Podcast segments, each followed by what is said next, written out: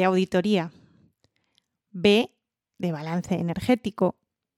C de CSRD. D de doble materialidad. E de EFRAG. F de... ¿Qué chungo es esto?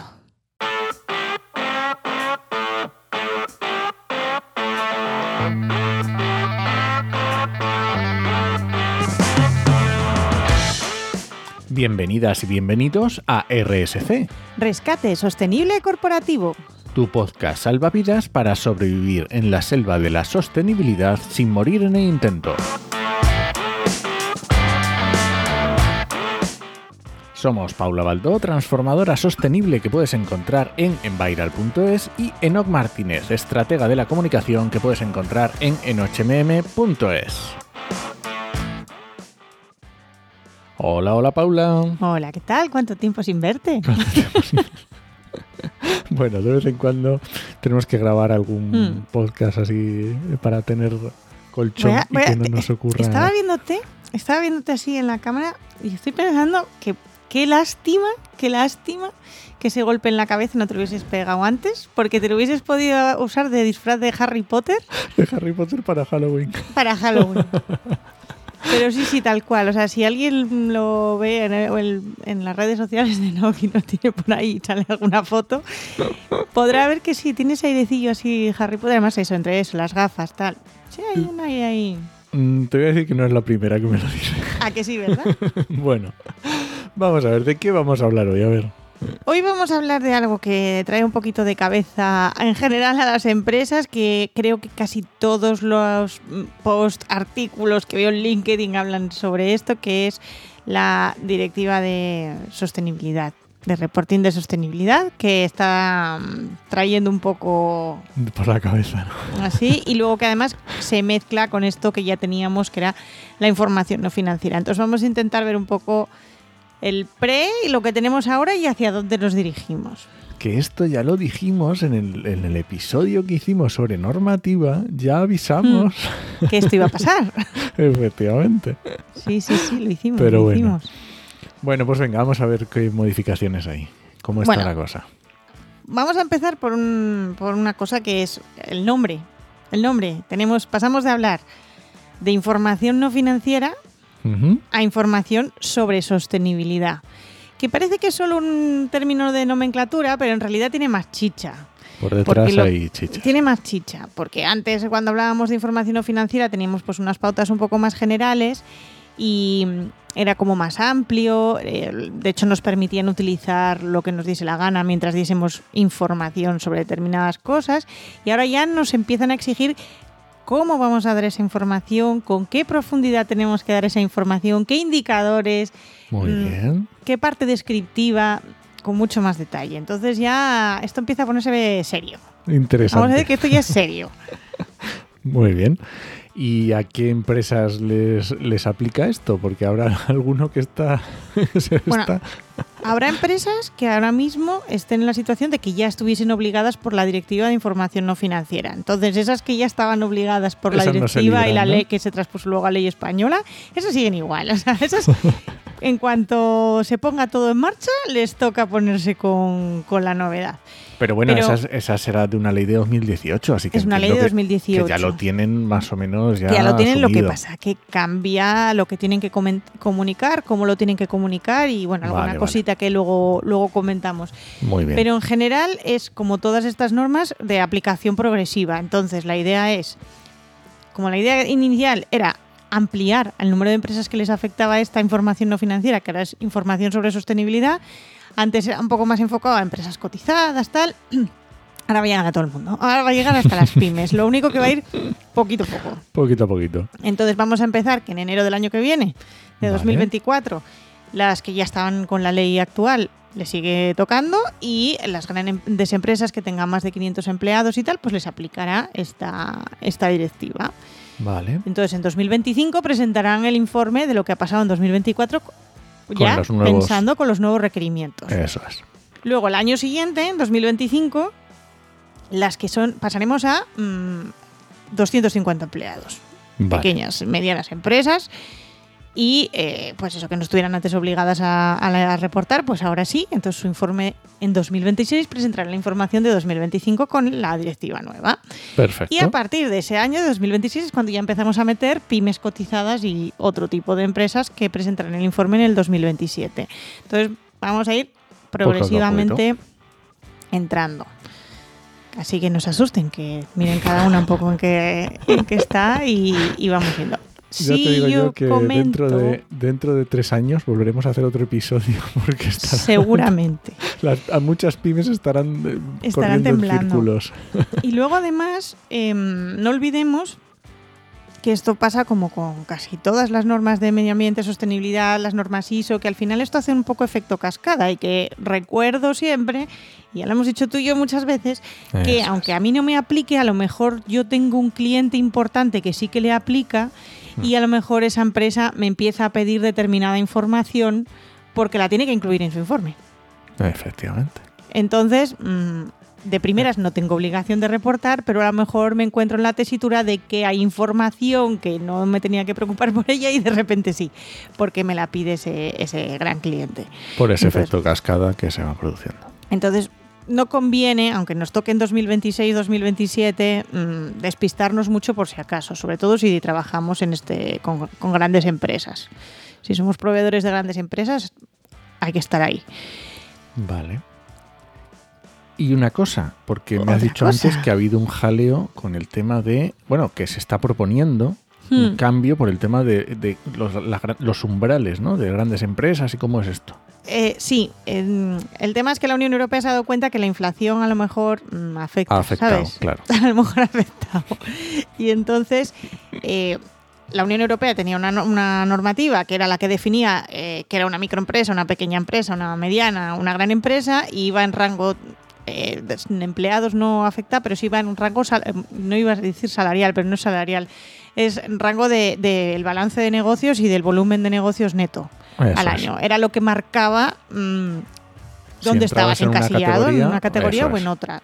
vale para todo, para las subvenciones también. Cuando hay veces que es una subvención para pymes, tienes que mirar si estás en ese rango o si es para gran empresa, si estás en el otro. ¿Qué es lo que pasa? Que han incrementado todos los valores que se utilizaban en un 25% en todas las categorías. Ya.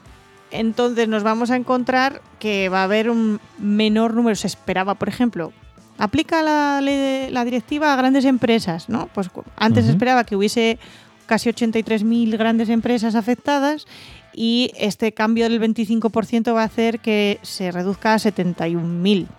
Vale, sí. En todas las categorías va a haber una reducción. O sea, empresas que antes, sobre todo esas que estaban en ese límite, ¿no? De, justo, claro. Justo, que antes a lo mejor eran gran empresa y de repente pues pasan a, a mediana. Por ejemplo, para que nos hagamos una idea de los números, si a gran empresa antes eran 20 millones de balance y 40 millones de volumen de negocio al año, pues ahora tendremos que tener 25 millones de balance, o sea, 5 millones más de euros y 10 millones más de volumen de negocio, 50. Entonces, a lo mejor de repente, mm, hasta ahora éramos gran empresa y de repente pasamos a ser pyme.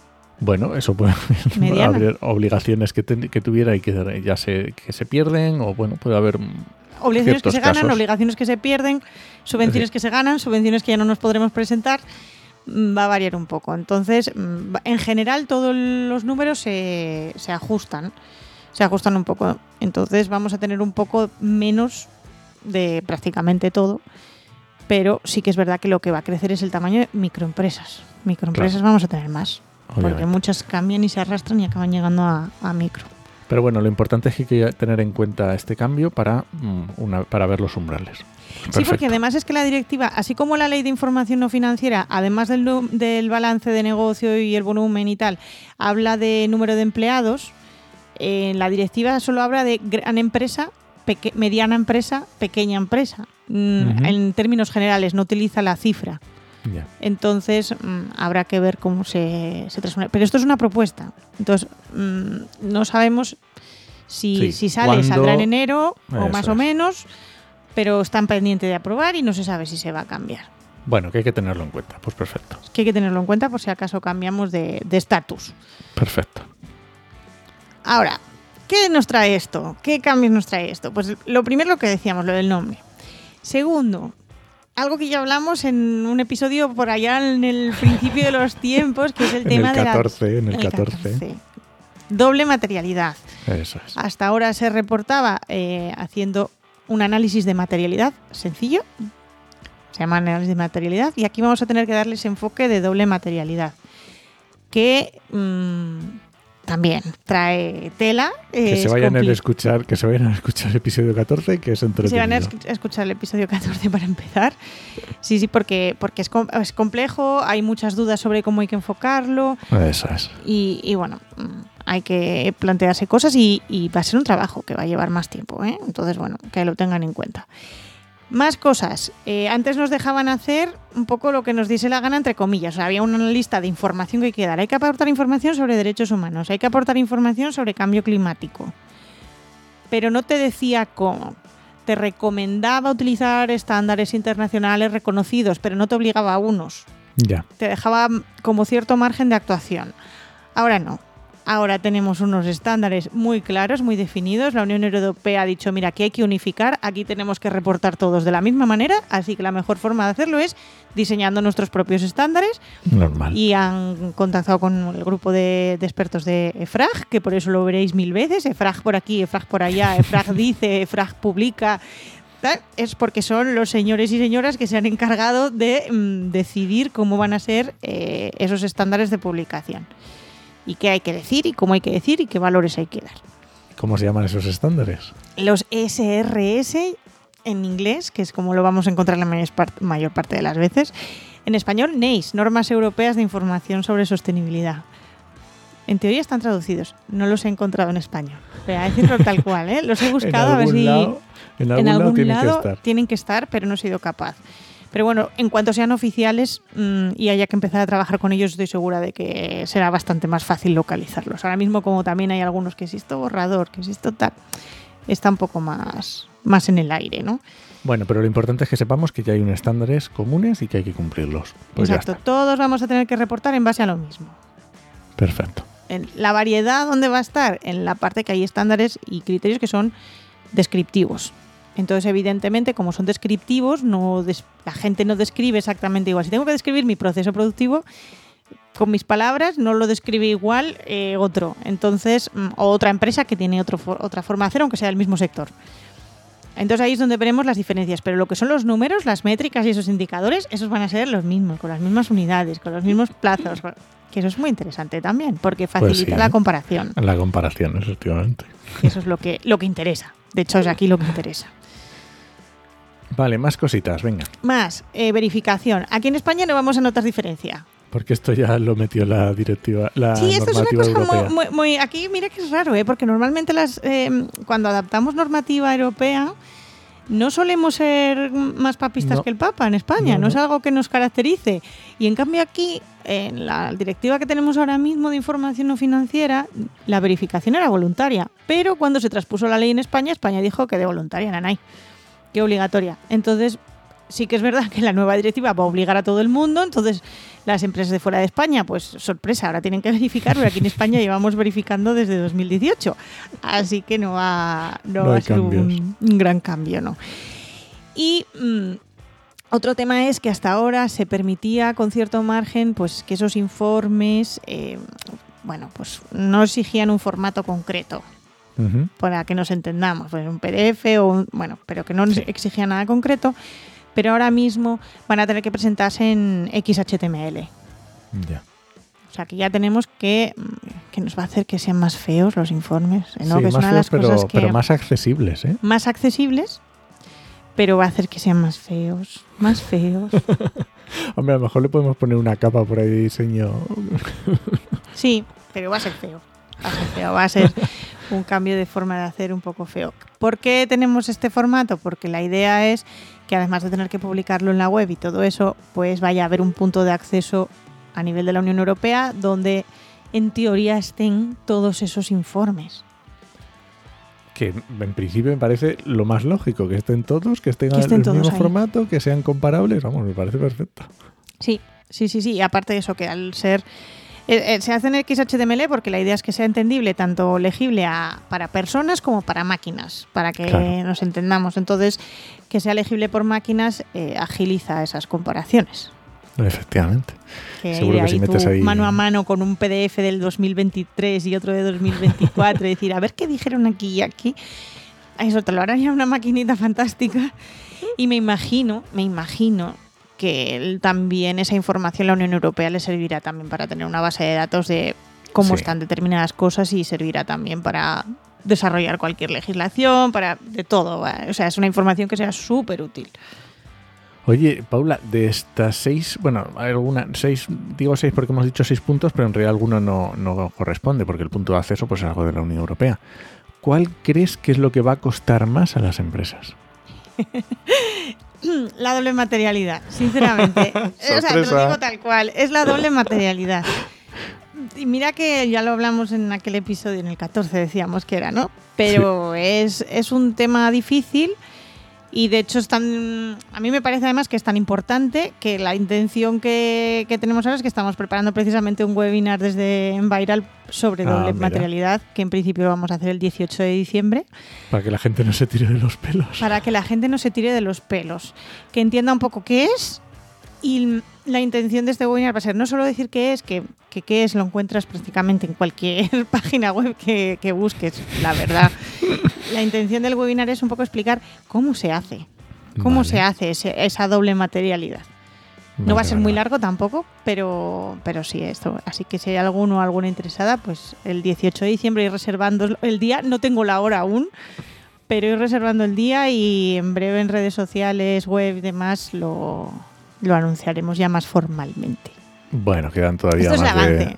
Quedan más de 20 días. mm, que- que vaya, pero- pero por lo menos en el calendario ir reservando un, un Sí, huequillo. sí, además yo también busco fechas en las que la gente ya está, está cansadísima, solo se quiere ir de vacaciones de Navidad, no quiere trabajar más, pues ahí voy a poner yo el webinar.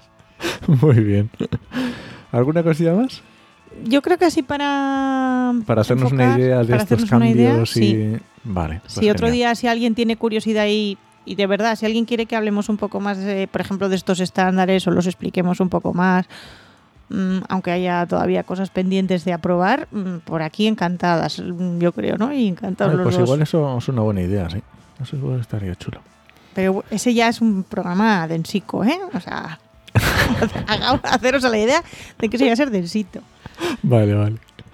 Bueno, pues nada, muchas gracias por escucharnos y puedes dejarnos comentarios y sugerencias en podcastidae.com o en tu reproductor preferido. Hasta la semana que viene. Nos escuchamos.